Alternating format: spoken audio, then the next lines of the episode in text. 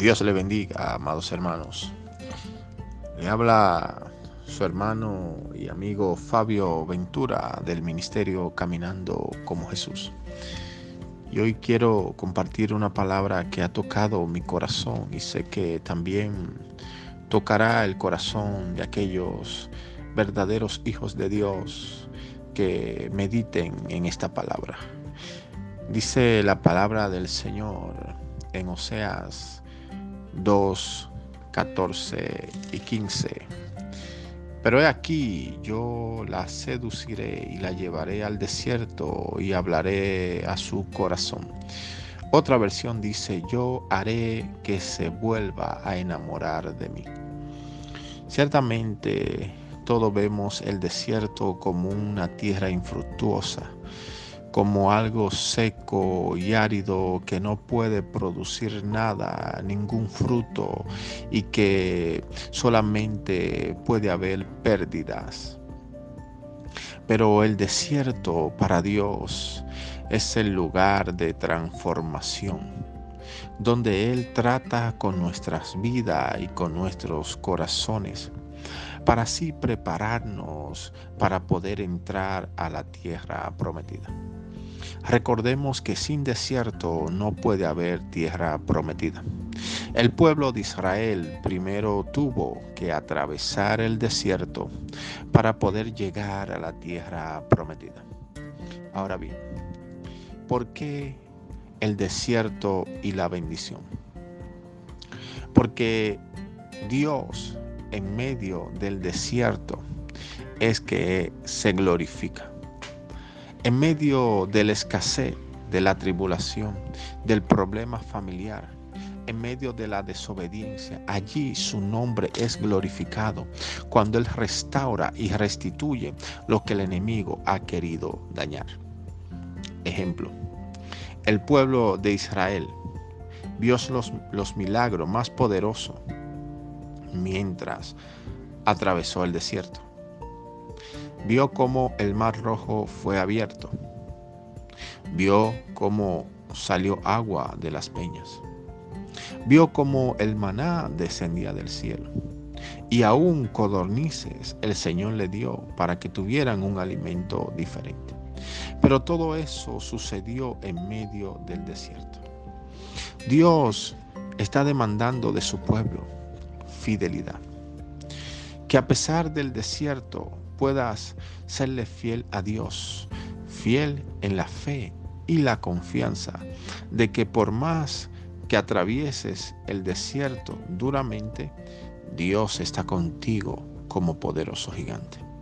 Y Él va a hacer milagros poderosos en medio de tu desierto, porque Él nunca te dejará en vergüenza sino que Él se levanta a tu favor para avergonzar a aquellos que se levantan en tu contra.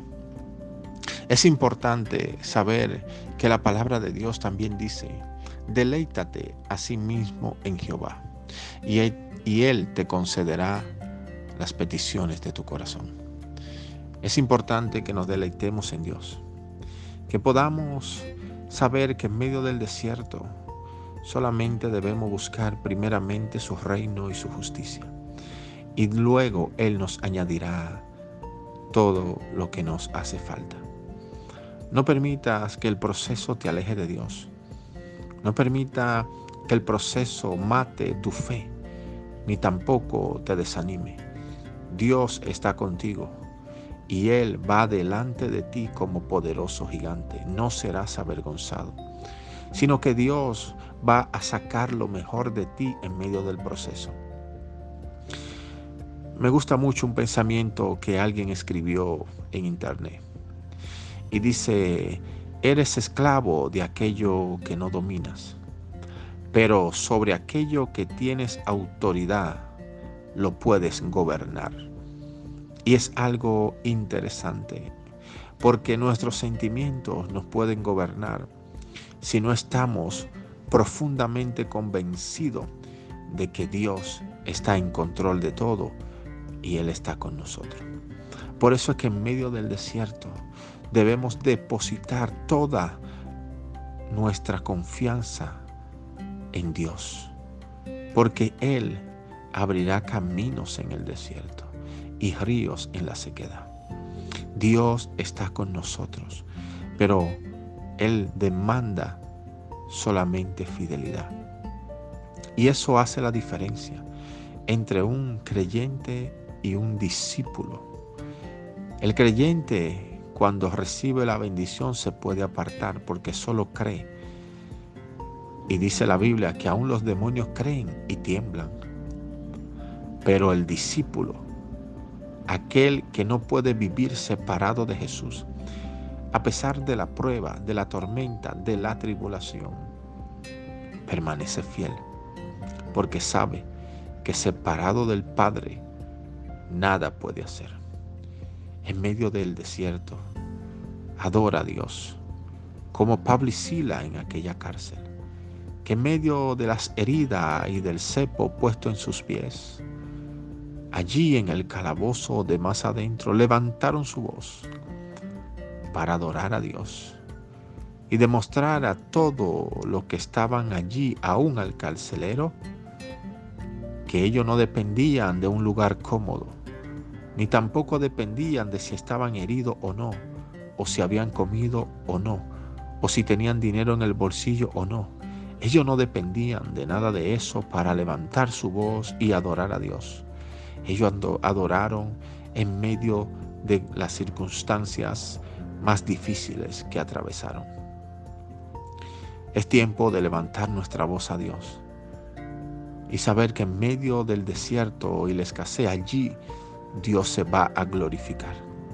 Jesús dijo cuando recibió la noticia de que Lázaro estaba enfermo, dijo, esta enfermedad no es para muerte, sino para que el Hijo de Dios sea glorificado a través de ella. Aunque Jesús dijo que la enfermedad no era para muerte, Lázaro igualmente murió. Pero aún después de la muerte, la palabra de Jesús tenía el poder para resucitar a Lázaro y hacer que su espíritu volviera a su cuerpo y aún el cuerpo que estaba descompuesto volviera a tener sanidad y a restaurarse y a salir de la tumba por causa de la palabra que Jesús había lanzado. La enfermedad de Lázaro no es para muerte. Tú y yo tenemos promesas de Dios. Y esas promesas se van a cumplir en tu vida. No permita que el enemigo siga jugando con tu mente, porque Dios cumplirá su propósito en ti. Dios te bendiga. Oro en el nombre de Jesús. Que Dios levante tu fe. Que sea quitada toda congoja de tu vida. Que todo desánimo sea quitado en el nombre de Jesús porque sabemos que a los que aman a Dios, todas las cosas le ayudan a bien. Y no fuiste llamado para el fracaso, aunque hoy pienses que estás allí en la zona de fracaso. Ese no es tu llamado. Fuiste llamado para conquistar y triunfar porque tienes a Jesucristo de parte tuya. Y si Dios es con nosotros, ¿quién contra nosotros? Dios te bendiga. Seguimos caminando como Jesús.